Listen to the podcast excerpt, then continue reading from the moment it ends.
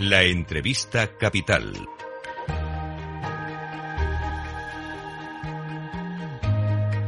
Luis Vicente Muñoz. Pues hoy el precio de la electricidad está marcando el mínimo del año. El precio es 23, 26, 96 euros megavatio hora, según se puede ver de forma transparente en el operador mercado eléctrico español. Y esto es gracias a que tenemos la segunda programación eólica histórica más elevada en el mercado diario. Así que esto responde pues a que hay soplaviento. Bueno, nuestra invitada capital en este día singular, especial, es la presidenta del operador del mercado eléctrico MEL, Mercado Ibérico. Carmen Becerril, bienvenida a Capital Radio. Carmen, muy buenos días. Muy buenos días. Así que cuando el viento sopla y cuando hay lluvia, eso es bueno para pagar menos precio de electricidad, ¿no? Por definición. Sin lugar a dudas. En invierno la borrasca nos ayuda a bajar el precio de la electricidad, llueve y hace viento. Y en verano el sol nos ayuda a bajar el precio de la electricidad gracias a la energía solar fotovoltaica y ese es también uno de los grandes activos de nuestro país. Esto que es sencillo de entender contrasta con las quejas de tantas personas que dicen no entender cómo funciona el mercado eléctrico, cómo se forman los precios, por qué esa volatilidad y por qué se insisten tanto las autoridades que a veces es necesario una intervención. En, eh, en este caso, en el mercado ibérico, ¿es lo suficientemente transparente la formación de los precios? ¿Es fácil ver cómo se encuentra la oferta y la demanda? Eh, creo que creo que sí. Yo creo una primera aclaración, si me permites, eh, cuando analizamos lo que pagamos en nuestras casas, evidentemente el precio de la electricidad es uno de los componentes y luego hay muchos otros componentes. Por lo tanto, lo primero, estamos hablando del mercado eléctrico, por lo tanto, el precio de la electricidad pura. Y la formación del precio de la electricidad se hace en un mercado en el cual todos los días todos los que producen energía eléctrica la ofertan a determinados niveles de precios y todos los que quieren comprar, todos aquellos comercializadores que luego llegan hasta nuestras casas, eh, compran el volumen de energía que consideran necesario. Y de ese juego, de ese encuentro entre la oferta y la demanda, eh, se fijan unos precios de manera que queda claro, que queda evidenciado cuál es para cada una de las horas del día en función de la demanda el precio que hay que pagar. Vamos a ver cómo van las cosas. Eh, a ver si no me engaña la vista y no es un error porque veo en la información oficial del operador que la demanda eléctrica en España es hoy la misma que hace 20 años? ¿Esto no es un error? ¿Podemos estar demandando la misma electricidad que hace 20 años? ¿No ha crecido la economía? ¿No ha avanzado el país? Eh, yo creo que si echamos la vista atrás, tú y yo me parece que podemos pensar en qué pasa hace 20 años, aunque solo sea por una cuestión de edad.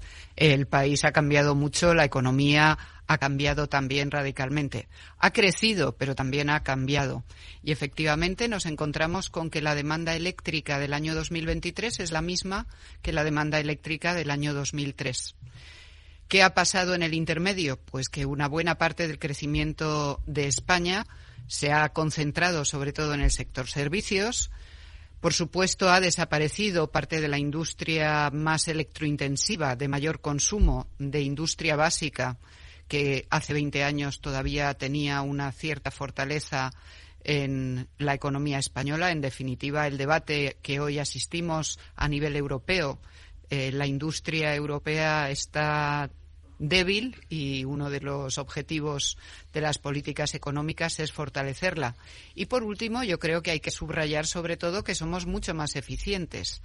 Eh, hace 20 años todavía utilizábamos bombillas eh, incandescentes. Hoy todo es eh, luces LED mucho más eficientes con un consumo que nada tiene que ver con aquel. Nuestros electrodomésticos son mucho más eficientes. En general, todo es mucho más eficiente. Era uno de los argumentos para el cambio horario, ¿no? De el verano y del invierno. Si eso ya no es un argumento, ¿necesitamos eh, seguir cambiando el horario para ahorrar energía? Eh, bueno, efectivamente, durante muchos años y cuando se adoptó la medida de los cambios horarios de verano y de invierno, el justificante era esencialmente el, el mejor aprovechamiento de las horas de luz natural en horarios laborales, de modo que no había que utilizar la iluminación, que era un gran elemento de consumo eléctrico. Ahorrar energía significaba aprovechar la luz natural y no encender la luz artificial. Hoy eh, la iluminación ya no es uno de los elementos críticos. Hay consumo. En Navidad se consume muchísimo, porque muchísimos LEDs, pues evidentemente generan consumo. No obstante, hoy no se puede justificar esa medida realmente con un criterio estrictamente energético. Creo que tiene más que ver con nuestra forma de vida y con análisis más sociológicos que de consumo eléctrico. Citaba usted hace un instante, Presidenta, la sensibilidad de la industria, en particular con los precios de la energía. Y es verdad que durante el tiempo que fue el estallido de la guerra de Ucrania, los precios del gas disparados, las tensiones con Rusia, las decisiones adoptadas para dejar de importar gas ruso situaron al mercado, al precio del gas en el mercado eléctrico en unos niveles absolutamente insólitos. Nos llevaron prácticamente a un colapso. Hemos reproducido ese temor a que cada invierno se produjera alguna tensión. Sin embargo, estamos en lo más profundo del invierno y el gas no está nada caro. ¿Qué es lo que está pasando para que hayamos logrado atenuar ese riesgo? Bueno, yo, yo diría incluso que está eh, que ha bajado sorprendentemente pues de precios en torno a 50 euros el megavatio hora térmico. Nos quedamos con el concepto de 50 euros que podíamos tener en el mes de octubre a que en pleno mes de enero con el invierno presente en todo Occidente, pues eh, ayer teníamos un precio de 28 euros megavatio hora. Hay varios motivos. Uno, eh, el almacenamiento, las reservas. Eh, uno de los elementos más en los que más énfasis se puso en el momento de la crisis de Ucrania fue, sin duda, en que los países tenían que acumular reservas para cuando llegaba el invierno. Y verdaderamente el invierno ha sido muy eh, muy poco agresivo, por lo menos hasta el momento, y las reservas medias en Europa están en 88%.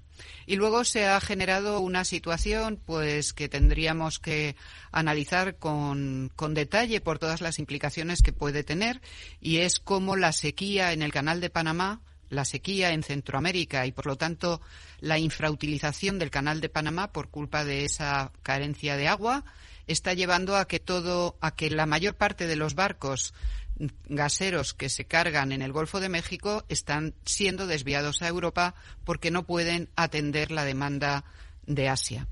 Creo que ese eh, es el dato, un dato que sobre todo está tirando hacia abajo de los precios. Así que Europa puede estarse beneficiando de la sequía en Panamá. Gaseros que iban a Asia, vienen a Europa más baratos. Con lo cual hay un incremento de oferta en un momento en que tampoco hay un nivel de demanda excesivo. Ya que estamos conectados con el continente americano, hay un elemento que parece haber sido un gran cambio en la historia de la energía. Es el momento en el que Estados Unidos decidió apoyar el shale gas, también el shale, el shale oil, ¿no? El, los sistemas de extracción de esquisto que ha dejado los precios para este, esta materia prima energética en Estados Unidos baratísimo. ¿Esto no es de fondo un problema de competitividad grande para nosotros los europeos frente a los americanos? Bueno, probablemente podemos decir que es un problema de competitividad o una ventaja de competitividad tremenda para Estados Unidos frente al mundo, no solamente frente a Europa, pero muy particularmente frente a Europa. Eh, efectivamente, cuando hoy nosotros podemos estar celebrando que hemos llegado a tener un precio de 28 euros el megavatio hora térmico de gas, eh, bueno, pues el Henry Hub, que es el índice de referencia en Estados Unidos, está en torno a 7 dólares. Por lo tanto, eh, tenemos un precio que, que multiplica por cuatro, vamos, normalmente nos movemos en un múltiplo de cuatro, cinco, seis, siete veces. Pensemos que en, lo más profundo de la crisis eh, con Rusia hemos llegado a tener precios de hasta 200 eh, euros el megavatio hora. Y en aquel momento Estados Unidos también tenía un precio de 7 dólares. Mm. Por lo tanto, efectivamente, el gap eh, de competitividad, la posibilidad de tener un input eh, tan importante en la actividad industrial como puede ser el gas natural a precios de Henry Hub, pues nada tiene que ver con la pelea de la industria europea. Nos gustaría, Carmen Becerril, conocer su visión sobre el Horizonte 2030, los objetivos de alcanzar ciertos niveles de producción de energía a partir de renovables, incluso de la idea de que España puede ser uno de los grandes polos mundiales de producción y exportación de energías renovables. ¿Qué necesitamos para que las cifras que hemos dibujado para 2030 sean reales, alcanzables?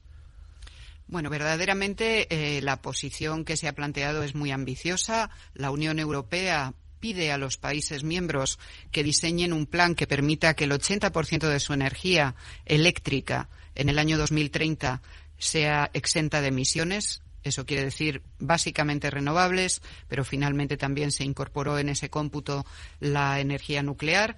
Eh, en definitiva, volúmenes muy importantes. Si el 80% queda exento de emisiones y avanzamos hacia un modelo de transporte eléctrico, en definitiva hacia una electrificación de la economía, pues bueno, parte de la lucha contra el cambio climático o lo que puede aportar Europa, pues será una cuestión eh, que, que, habremos avanzado muchísimo. Y estamos hablando del 2030, que está, casi me atrevería a decir, que a la vuelta de la esquina. Eh, para eso, pues hombre, lo primero que se pone sobre la mesa es que tiene que haber mucha inversión. ¿Cuánta? Se habla de hasta 200.000 millones de inversión y estamos hablando de que eso se tiene que producir en un plazo o en un periodo de alrededor de siete años. Por lo tanto, desde un punto de vista, vamos a decir, de política energética, pues hay que entender que tiene que haber un apoyo muy firme precisamente a todas las iniciativas de inversión que se puedan adoptar. Porque rentabilidad e intrínseca no van a alcanzar las inversiones en renovables en ese plazo. Eh, bueno, yo, yo creo que, que, hay varias maneras de enfocar la inversión renovable. Por supuesto, una es la de ir directamente a la venta en el mercado diario.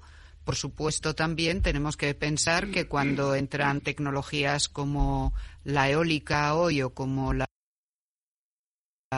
fotovoltaica muchos días de verano, pues los precios van bajando.